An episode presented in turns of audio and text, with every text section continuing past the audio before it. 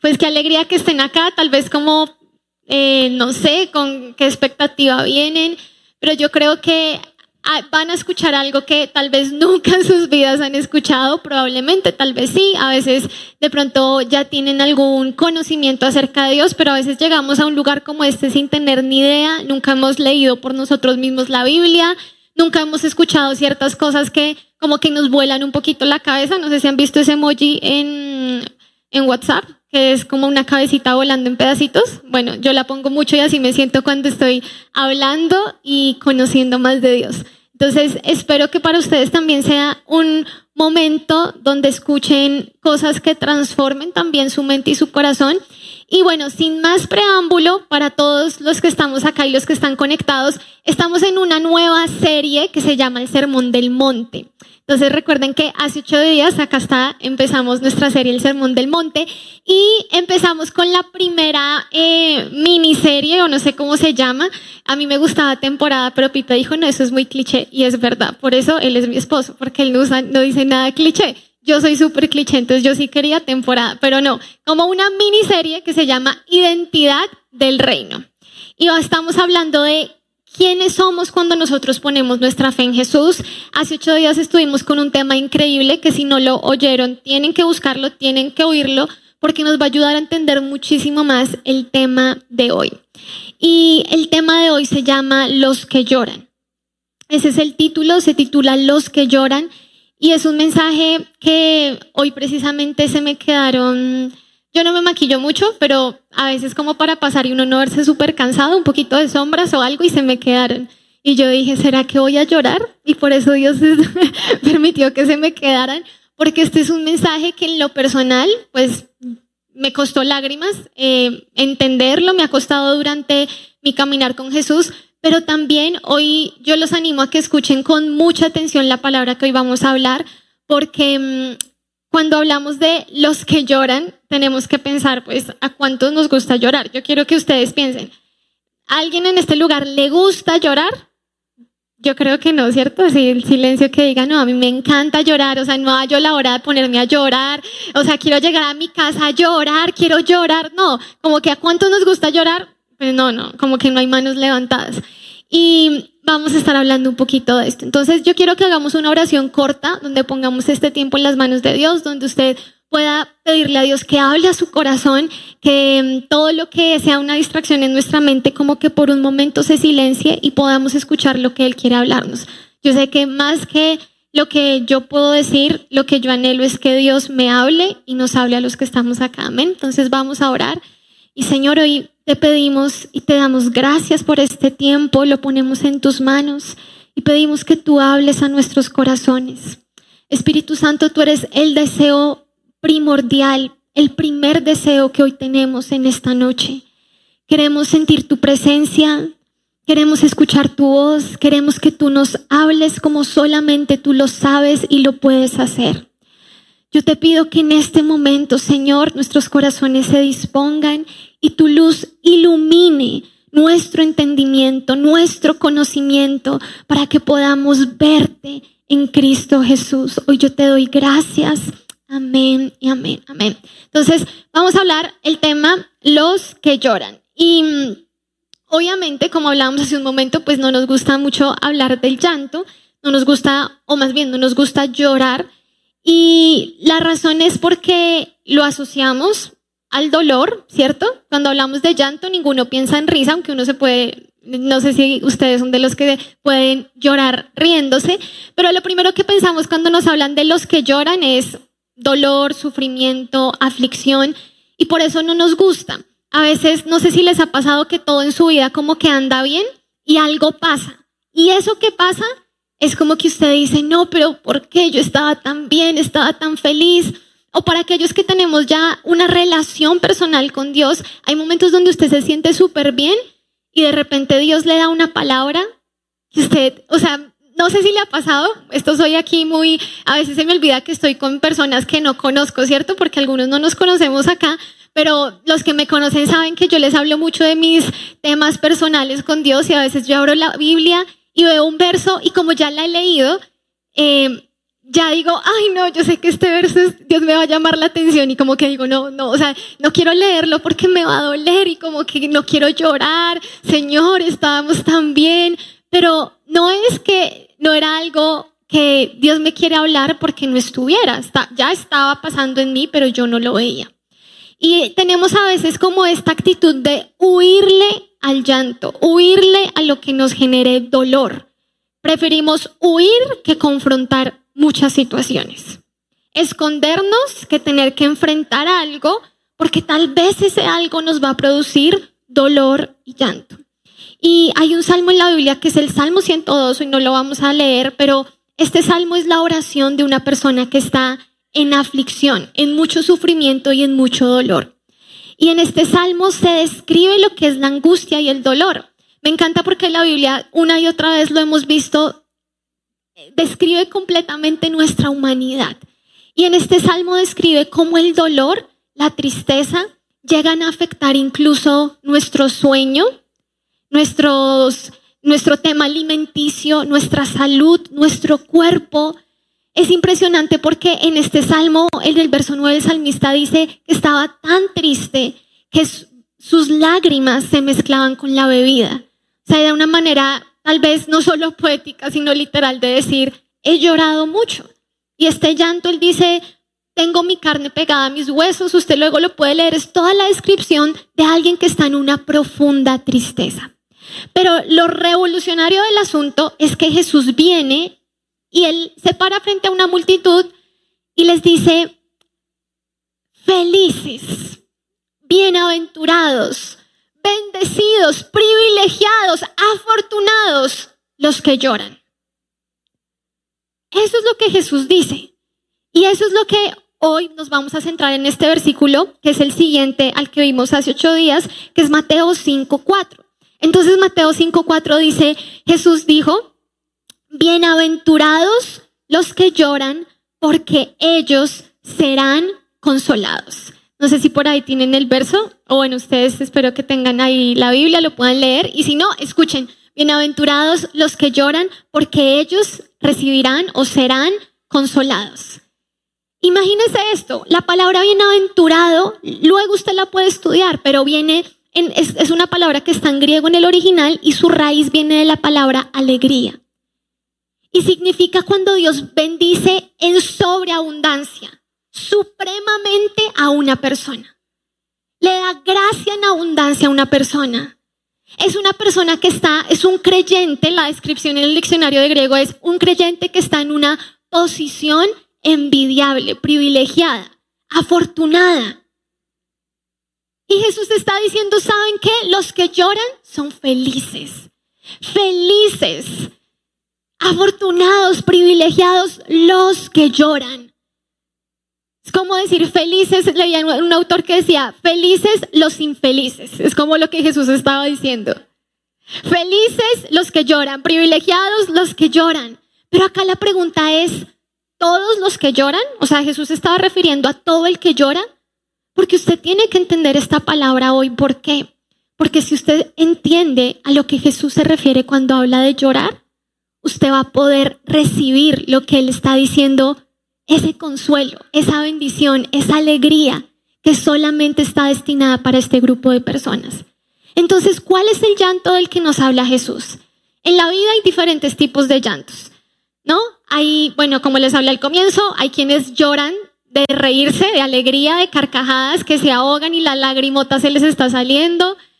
Hay quienes lloran de remordimiento, de culpa.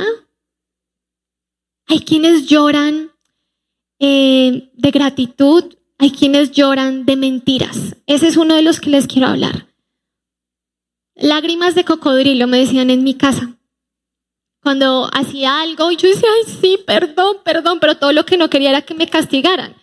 Pero no es que yo en serio entendiera lo que estaba haciendo mal.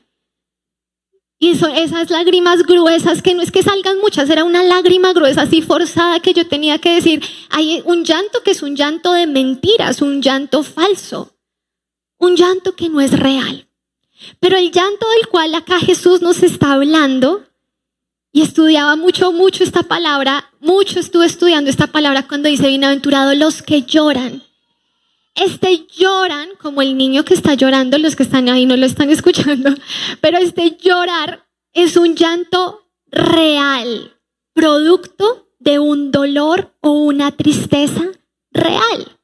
Por eso dice, los que lloran serán consolados. ¿Cómo sabemos que Jesús no está hablando de todo el que llora? Porque está diciendo, ¿qué van a recibir los que lloran? Consuelo. Alguien que ríe, eh, que llora de alegría porque va a recibir, necesita consuelo. Pues no lo necesita. Está hablando de los que lloran por el dolor, porque el consuelo quiere decir cuando se alivia un dolor. Jesús está hablando de un, llanto que viene de un dolor real. Pero específicamente, si usted quiere saber aún más a lo que esta palabra nos está haciendo especial referencia, usted tiene que recordar lo que vimos hace ocho días. Hace ocho días nosotros esta frase, pues Pipe me corregirá, pero para mí fue la, él, habló de que era la pobreza de espíritu, porque Jesús empieza diciendo, ¿saben quiénes son los más bendecidos? Número uno, los que son pobres en espíritu. Y eso en el mundo de hoy, o los que vienen por primera vez, es, nunca es como así que pobreza de espíritu, ¿de qué me están hablando? ¿Esto qué idioma es? Y hace ocho días aprendimos que la pobreza de espíritu es cuando yo puedo ver mi pecado, o sea, mi condición real y verdadera, la puedo ver y puedo ver la magnitud de la gracia de Dios para salvarme. Es cuando puedo ver estas dos cosas, porque estas dos cosas me generan necesidad, pobreza de espíritu. Es cuando puedo ver otra, y acá está, eh, vimos el ejemplo del publicano, de aquel hombre que va y le dice a Dios, sálvame porque yo no puedo salvarme, soy pecador. No tengo cómo justificarme delante de ti. Hablamos que eso es pobreza de espíritu, ver mi condición. Hablamos que pobreza de espíritu es arrepentimiento, humillación y enfrentarnos a lo que Jesús nos dice cuando le habla al joven rico. Solo una cosa te hace falta. Hablamos que pobreza de espíritu es decirle a mi ego cada día, no eres tan poderoso como crees, pero hay uno que sí lo es y te ama. Necesitas un salvador. Todo eso es lo que hablamos acerca de la pobreza de espíritu. Punto seguido a eso Jesús dice, bienaventurados los que lloran. Y me encanta porque nosotros tenemos que leer la Biblia en contexto, por eso estamos leyendo todo este, eh, como este discurso, si lo podemos llamar así, de Jesús seguido. Una idea no se desconecta de la otra. Entonces aquí Jesús está diciendo, bienaventurado no solo el que ve su necesidad, no solo el que ve su pecado, sino el que llora porque le duele su condición pecaminosa. Especialmente, miren, yo estudiaba y estudiaba esta palabra y una y otra vez. La, la primera connotación de llanto es el llanto que produce la aflicción por el pecado. La aflicción producto del arrepentimiento. Y yo sé que si están acá por primera vez, tal vez son palabras nuevas, no lo sé, pero vamos a ir a un punto y yo creo que hoy Dios quiere también darles un mensaje muy especial a ustedes. Miren, aquí lo primero que nosotros estamos hablando es de qué clase de llanto nos está hablando la Biblia. ¿De qué clase de llanto Jesús dice que es bendecido aquel que tiene esta clase de llanto? Y lo primero que estamos dejando claro es que es un llanto por ser consciente de mi condición pecaminosa. Es un llanto de ver el mal en mí y el mal en otros. En la sociedad, en mi familia, en el círculo de mis amigos con quien yo estoy. Es esa clase de llanto al que muchas veces le huimos, porque es un llanto que te confronta, que derrumba tu ego, que te dice, eres muy débil. Una vez más volviste a hacerlo. Es el llanto que te dice, esta es la realidad de tu corazón. Es el llanto que solamente produce la verdad de Cristo que quita un velo y te ayuda a ver la condición real en la que tú estás. Entonces lo primero que hoy yo les quiero hablar, cuando entendemos cuál es el llanto específicamente al cual hoy nos vamos a, a referir, es tres cosas que este llanto que es tan diferente a cualquier otro llanto, hacen nosotros. Y lo primero es que es un llanto con fruto. Y en esto hay una palabra que a mí me encanta, que está en la Biblia, que mire, yo espero que ni siquiera la tenga que explicar porque usted la lea y usted hoy entienda lo que Dios le está hablando. Tal vez usted en este tiempo ha retrocedido en cosas, ha caído en cosas. Dios ha venido mostrándole cosas de su corazón y usted como que a veces dice, uy, es la... Y yo lo digo porque a mí me, me, pasa, me pasó esta semana que yo tenía un dolor tan profundo en mi corazón que yo decía, Señor, y lloraba y lloraba, o sea, lloraba al punto que yo soy bien, aquí los que me conocen así, drama full, yo sentía que me ahogaba llorando, o sea, como que yo decía, o sea, Dios mío, me está dando como un ataque de algo, estoy sintiéndome súper mal, porque yo decía, yo no puedo creer que así yo sea. Yo no puedo creer que esta maldad esté en mí. Y entonces esta palabra de segunda de Corintios, capítulo 7, versículo 8 al 11, hoy yo quiero que usted le ponga mucha atención, pero muchísima. Esto es algo que tal vez a veces no entendemos en esos momentos donde Dios dice, es tu momento de llanto. La Biblia dice, hay un momento para reír, hay un momento para llorar. Y dice el versículo 8, se los voy a leer, bueno, vamos a leerlo en la Reina Valera, ¿cierto? Porque lo deben tener ahí en la Reina Valera. Entonces dice así, porque aunque los contristé, contristé, los entristecí, los puse tristes con la carta, no me pesa. Aunque entonces lo lamenté porque veo que aquella carta, aunque por algún tiempo, los contristó. Ahora me gozo, no porque hayan sido contristados, sino porque fueron contristados, es decir, fueron entristecidos, se pusieron tristes según Dios, para que ninguna pérdida padecieran por nuestra parte. Porque la tristeza que es según Dios produce arrepentimiento para salvación de que no hay que arrepentirse. Pero la tristeza del mundo produce muerte. Este es el tipo de llanto que da un fruto. Y el verso siguiente, que no lo vamos a leer porque es un poquito largo, dice, porque esto que a ustedes les pasó, tal vez yo los tuve que contristar para que se arrepintieran. Produjo en ustedes un fervor, produjo en ustedes una actitud, produjo en ustedes una manera, produjo en ustedes tantas cosas y como que Pablo les estaba diciendo a los corintios, toda esta es la lista de cosas que si bien en el momento me dolí porque los vi tristes, hoy digo, me gozo, porque la tristeza que según Dios produce fruto, no muerte, produce vida, produce salvación. Pero la tristeza que es según el mundo sí produce muerte. Nosotros estamos acostumbrados a huir a la tristeza, obviamente. Porque siempre que estamos lejos de Jesús, la tristeza nos hunde, nos acaba. Y como dice la Biblia, es una tristeza que termina en muerte. Pero cuando tú lloras en Dios, todo es diferente. Hace muchísimo tiempo, cuando yo empecé a conocer de Jesús, hay una determinación que el Señor a mí me llevó a hacer. Y fue nunca voy a derramar mis lágrimas si no es delante de Dios. Y por eso es que a veces, hasta el día de hoy, cuando yo me molesto mucho por algo, tengo que irme a orar por una razón. Todas mis lágrimas, todas, una, cada una de mis lágrimas, están delante de Dios. Yo sé que la tristeza que Dios produce en mí no es una tristeza desperdiciada. Yo sé que las veces en que el Espíritu Santo confronta y redarguye mi corazón, Él sabe el dolor que produce en mí. Profundamente. Y yo sé que hay muchos que tal vez a veces se alejan de Jesús. ¿Saben por qué? Porque quieren presentarse con una perfección que aleja.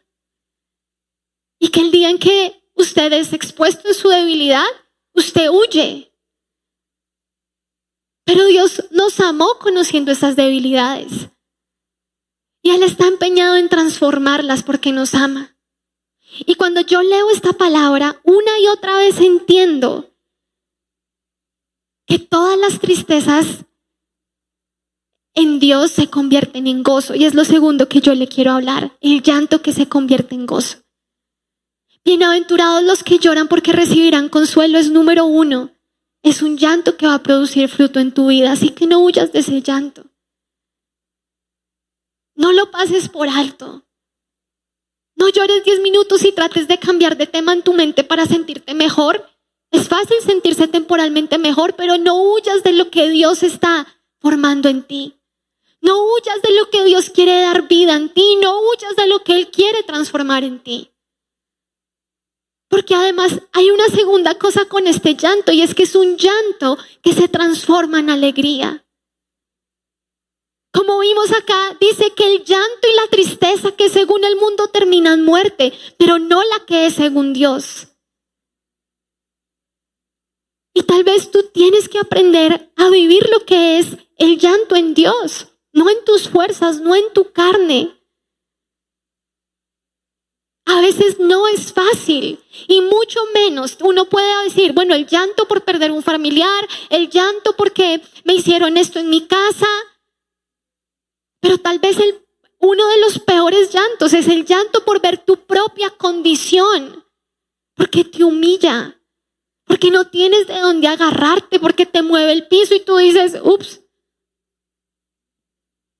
pero la invitación de Dios es, es que si tú vives esta clase de llanto, este llanto que se duele por su pecado, este llanto que llama pecado a lo que es pecado, es un llanto que se va a convertir en alegría.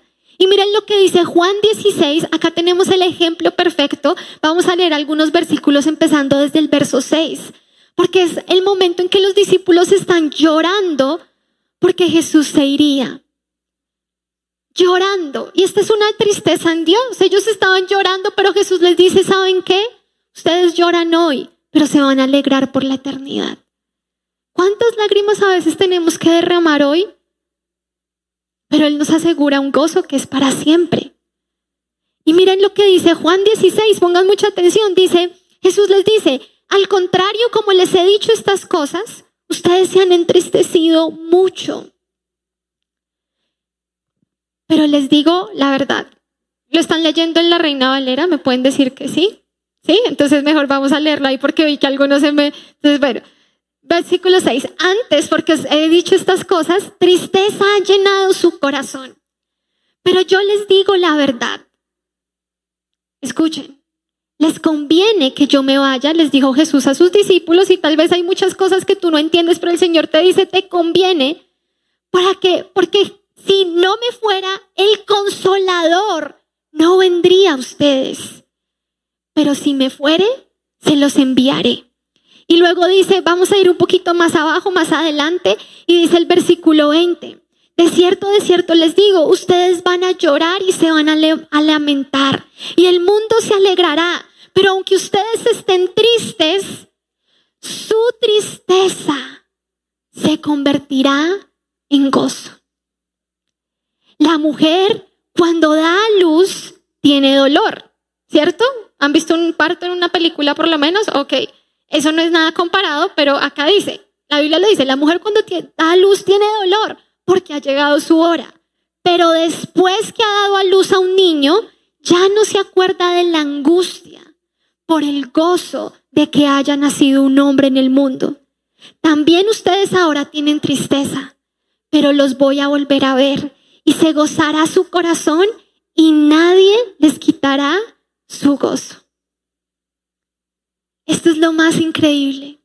Cuando tú lloras en Dios, cuando tú vives esos momentos de arrepentimiento, cuando tú dejas, te enfrentas el dolor que te causa el arrepentimiento, hay algo que sucede. Y es que lo que viene después del arrepentimiento, para aquellos de ustedes que lo han experimentado, es un consuelo, es una paz, es una libertad impresionante.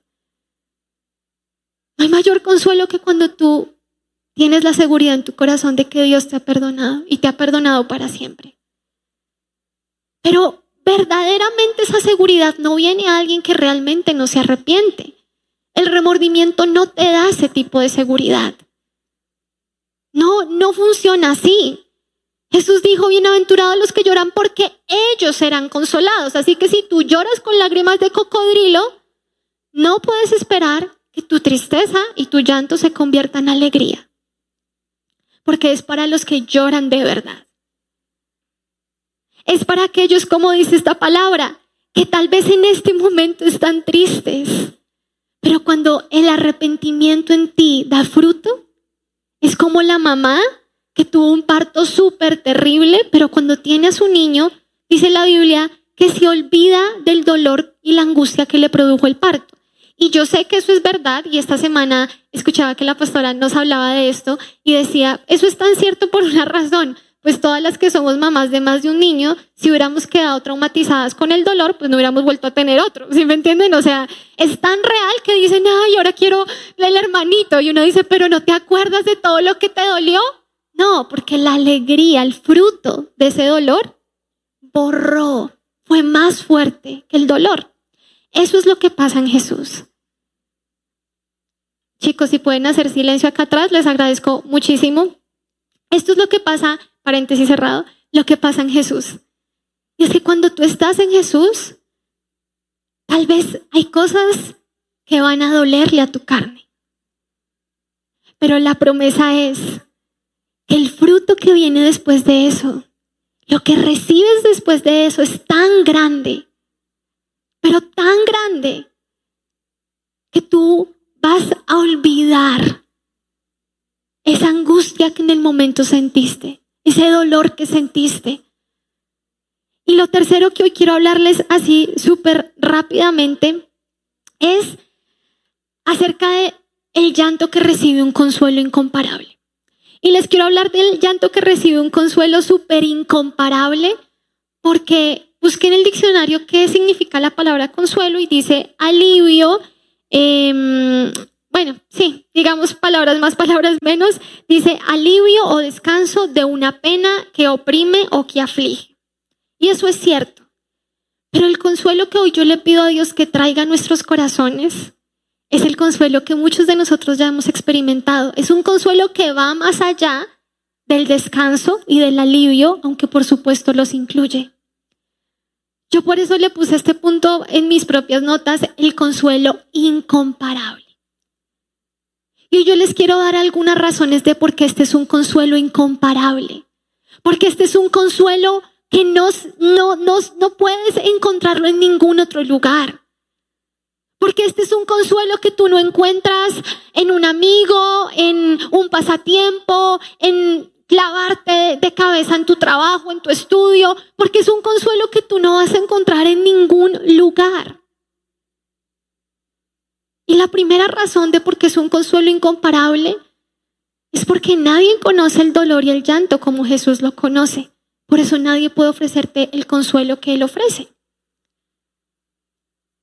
Cuando tú lees capítulos en la Biblia como Isaías 53, una y otra vez hay muchos verbos y palabras relacionadas con el dolor, con la aflicción.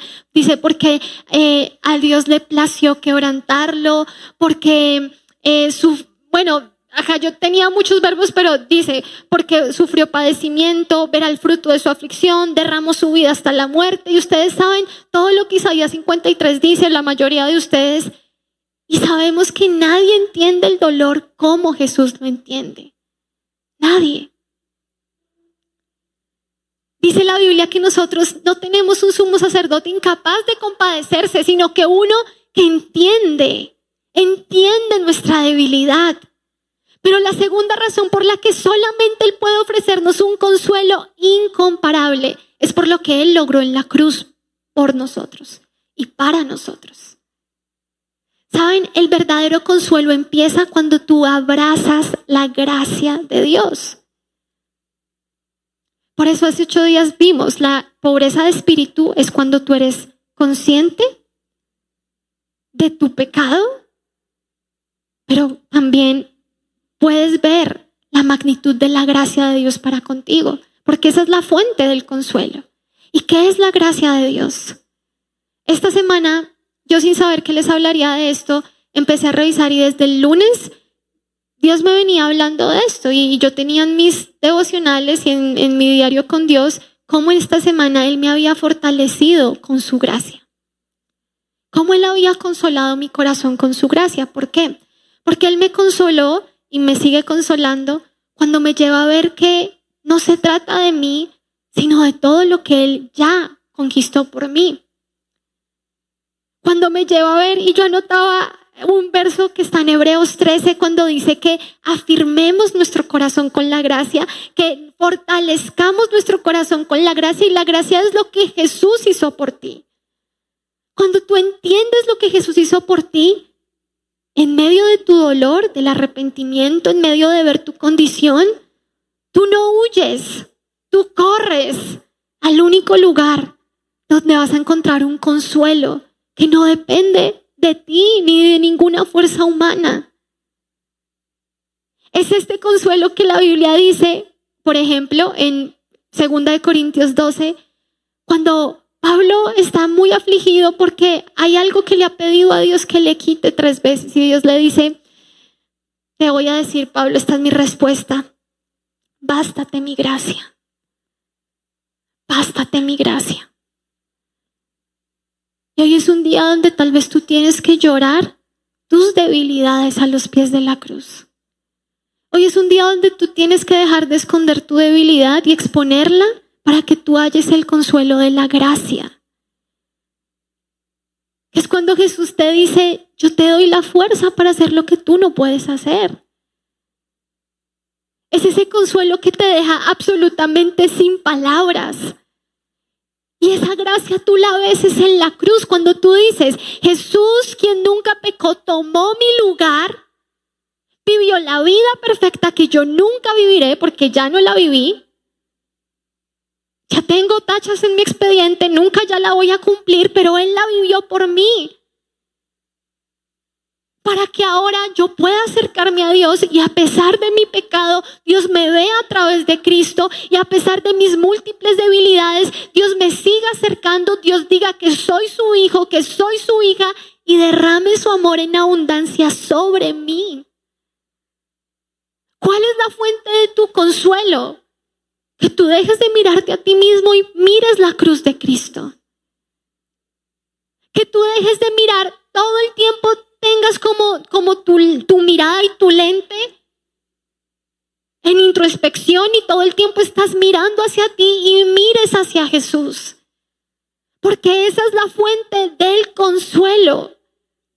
Para tu lucha, esto es algo que Dios me hablaba tanto esta semana, para mis luchas, lo que necesito es gracia. Es decir, todo lo que yo no merezco, pero Jesús hizo por mí, compró por mí. Para mis debilidades necesito es gracia. Es decir, todo lo que en mis fuerzas es imposible, pero Él logró por mí.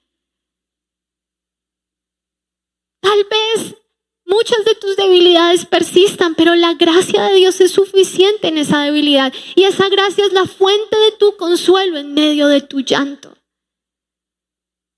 Yo quiero hoy preguntarte, ¿tú has realmente experimentado el dolor? Cuando te enteras o cuando ves el pecado del otro. Y eso te produce dolor.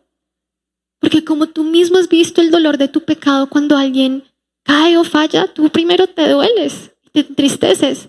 Porque tú mismo has experimentado lo que el pecado hace en ti. El peso que trae, la culpa que trae, la muerte que trae. Y si tú estás en esta noche acá o conectado y tú dices, yo, es como si estuvieran hablando en mandarín, no entiendo ni idea cómo así que el dolor del pecado, yo nunca he sentido eso y tú puedes venir hace meses a la iglesia, tal vez esta es la noche en que por primera vez Dios va a abrir tus ojos para que tú veas tu condición. Porque hasta que tú no veas tu condición no vas a poder experimentar este consuelo que Jesús prometió. Poder entender que es este consuelo que es incomparable, que te da descanso, que te da paz, que te hace libre, este consuelo que te hace sentir como un niño pequeñito después de que llora y llora y llora y se queda dormido, que tú dices, fue el mejor sueño que pude tener. Es un consuelo que con palabras no se puede explicar. Y la tercera razón por la que es un consuelo incomparable es esto. Esto es el centro casi que de lo que hoy les quiero hablar. Y es A todo aquel que pone su confianza en Jesús, como lo leímos en Juan 16, Jesús prometió que le daría al consolador. El consolador. Y me encanta esta palabra porque cuando la estudiaba, la palabra consolador, en griego, la palabra es paracletos, que viene de para... A ver, a ver, esperen porque no me puedo equivocar, ¿no ven que ahora mi esposo estudia griego? Y luego me va a decir, no mentiras. Viene de la palabra paracleo, es que es muy parecida. Paracleto viene de paracleo. Paracleo significa consuelo, pero realmente mm, lo traducen de mil maneras diferentes porque dicen que no hay ninguna palabra en español ni en inglés que pueda contener el significado de lo que la palabra paracleo y paracletos significa. Él contiene. No, no hay una palabra que como que reúna todo lo que esta palabra en griego quiere decir. Y Jesús dijo, vamos a ponerlo aquí nosotros bien estudiosos, yo les voy a dar al paracleto. Entonces vamos a ponerlo como el consolador, pero usted tiene que entender hoy que es mucho más de lo que nosotros entendemos como consuelo. Abarca mucho más. Mucho más. Y entre las cosas que abarca, por ejemplo, es uno, el que está cerca pero muy cerca, está a nuestro lado. Es decir, que es compañía en tu llanto. Quiere decir aquel que te ayuda. ¿Y cuánto nosotros necesitamos ayuda en medio del dolor? Porque cuando uno está en medio del dolor, uno no ve con claridad. Por eso una recomendación básica es nunca tome decisiones cuando está enojado, triste, porque no tiene claridad.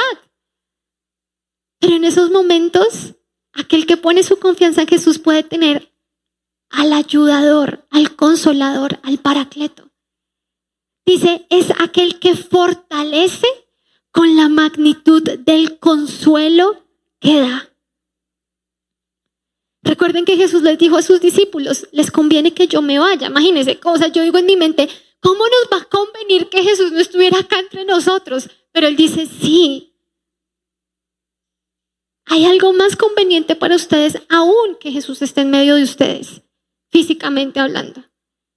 Y es que ustedes dentro de ustedes tengan aquel que consuela, aquel que es el consolador.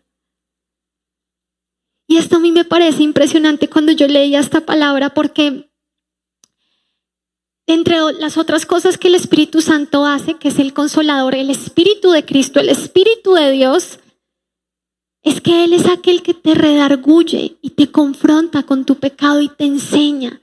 Dice que Él te guía a la verdad, que Él te recuerda las cosas que Cristo enseñó, que Él va a convencer al mundo de pecado, de justicia y de juicio.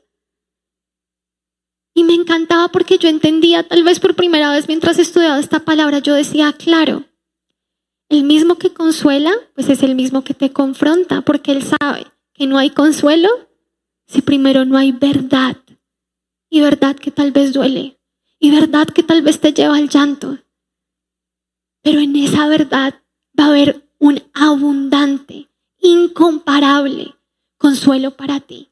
Miren cómo esta palabra que está en primera de Pedro 5.10 y es una palabra que Dios me daba para cerrar este tiempo. Dice, y después de que ustedes hayan sufrido un poco de tiempo, Dios mismo, el Dios de toda gracia, que los llamó a su gloria eterna en Cristo, y esto se los quiero leer en la NBI, estas palabras dice, los restaurará, los hará fuertes, los hará firmes y los hará estables.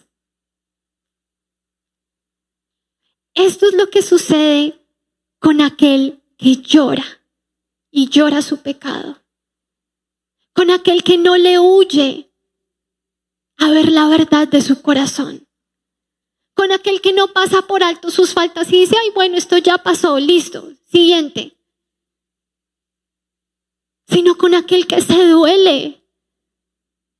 Y se duele con todo su corazón. Y otra palabra en primera de Pedro 1.6 dice, tal vez por algún tiempo para ustedes será necesario sufrir.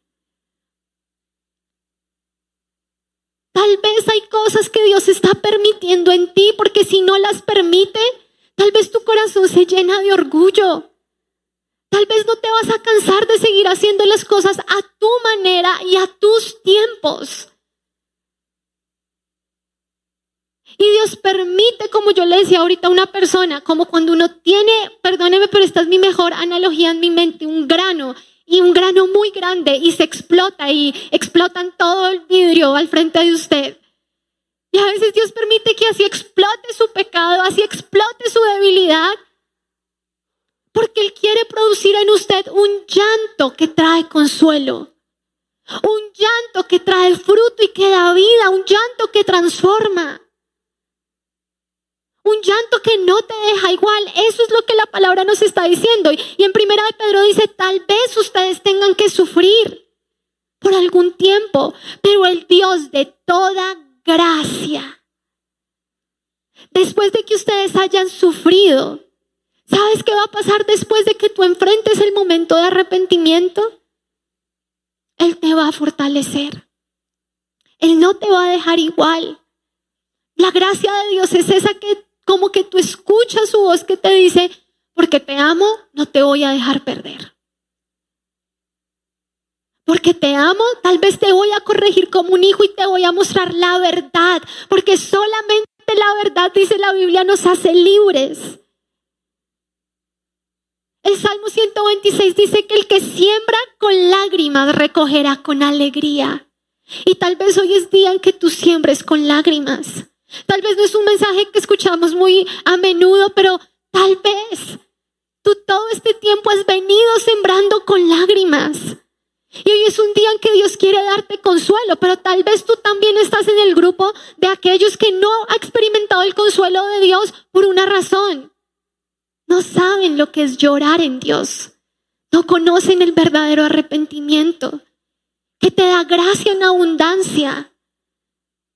Esa gracia que te va a transformar, esa gracia como dice esta palabra y bueno, muchas palabras que están en la Biblia, que sacia tu alma. El Salmo 71, 21 dice, porque Señor, tú volverás a consolarme. Y yo sé, yo he vivido una y otra vez como Dios vuelve a consolarme. Y yo quiero decirte, tal vez tú necesitas en esta noche que Dios vuelva a consolarte porque tu pecado te tiene humillado. Tal vez hoy tú necesitas que Dios vuelva a consolarte porque tú eres de aquellos que hoy con tu cabeza hacia abajo dices, esta semana ha sido difícil, ha sido difícil. Pero este es el Dios que nos promete abundancia de gracia y de consuelo. Y sabes, en esta noche yo quiero decirte algo para que podamos orar. Quiero que si de todo lo anterior en algún pedazo te perdiste, escuches esto con atención, porque estás una noche entre tú y Dios. Y Dios quiere revelarse a ti. Esta semana aprendíamos cómo el enemigo siempre y el mundo donde nosotros vivimos, esta sociedad, siempre nos está enseñando a que escondamos nuestras debilidades y fue algo que me marcó mucho esta semana. Y yo lo decía, claro, aún físicamente tú estás tratando de esconder lo que tú ves que es una imperfección. Nuestra cultura nos dice, esconde tu debilidad, escóndela y muestra tus fortalezas. Porque tal vez tú sientes que si alguien ve tu debilidad, entonces te van a tratar como menos. Y por supuesto, en el mundo hay mucho ese pensamiento, pero en Dios tú tienes que aprender a ver cómo Dios ve las debilidades. Esta semana mientras yo aprendía esto y lo escribía y lo escribía y lo escribía y lo trataba de guardar en mi mente, yo decía, es verdad. ¿Cuántas veces tú te presentas delante de Dios tratando de mostrarte fuerte, tratando de mostrar que estás bien, tratando de verte como el más espiritual, el más elocuente, y Dios no necesita eso. Dios te está viendo tal y como tú eres y te amó como tú eres, pero te va a transformar. Y hoy la invitación que yo quiero hacerte en esta noche es que hoy tú puedas llorar esas debilidades que has escondido por tanto tiempo delante de Dios. Esa debilidad que te ha perseguido por tanto tiempo, hoy tú la puedas llorar delante de Dios y tú le puedas decir, sí, lucho con esto? Sí, yo no voy a seguir tratando de mostrar que estoy bien. Sí, tal vez como hoy hablábamos en muchas de estas palabras. A veces me acerco a Dios sin ver mi necesidad. Pero hoy yo quiero invitarte a que mientras oremos en esta noche, tú ores con necesidad. Necesidad del consuelo que tu corazón necesita y tal vez no te has dado cuenta. Y tal vez para aquellos que vienen hoy por primera vez, lo que yo quiero decirles hoy es, no hay nada mejor que ser sincero con Dios. Cuando tú te abres con Él, tú sabes lo que es ser libre.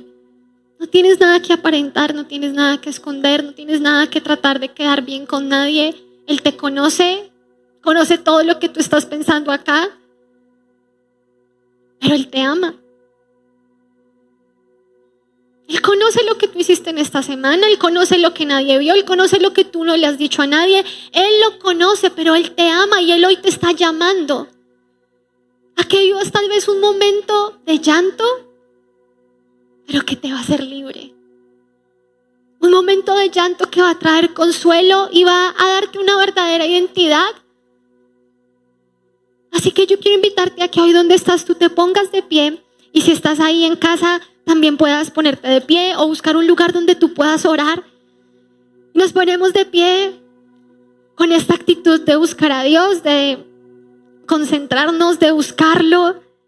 Y yo quiero que tú, antes de orar, tengas esto en mente.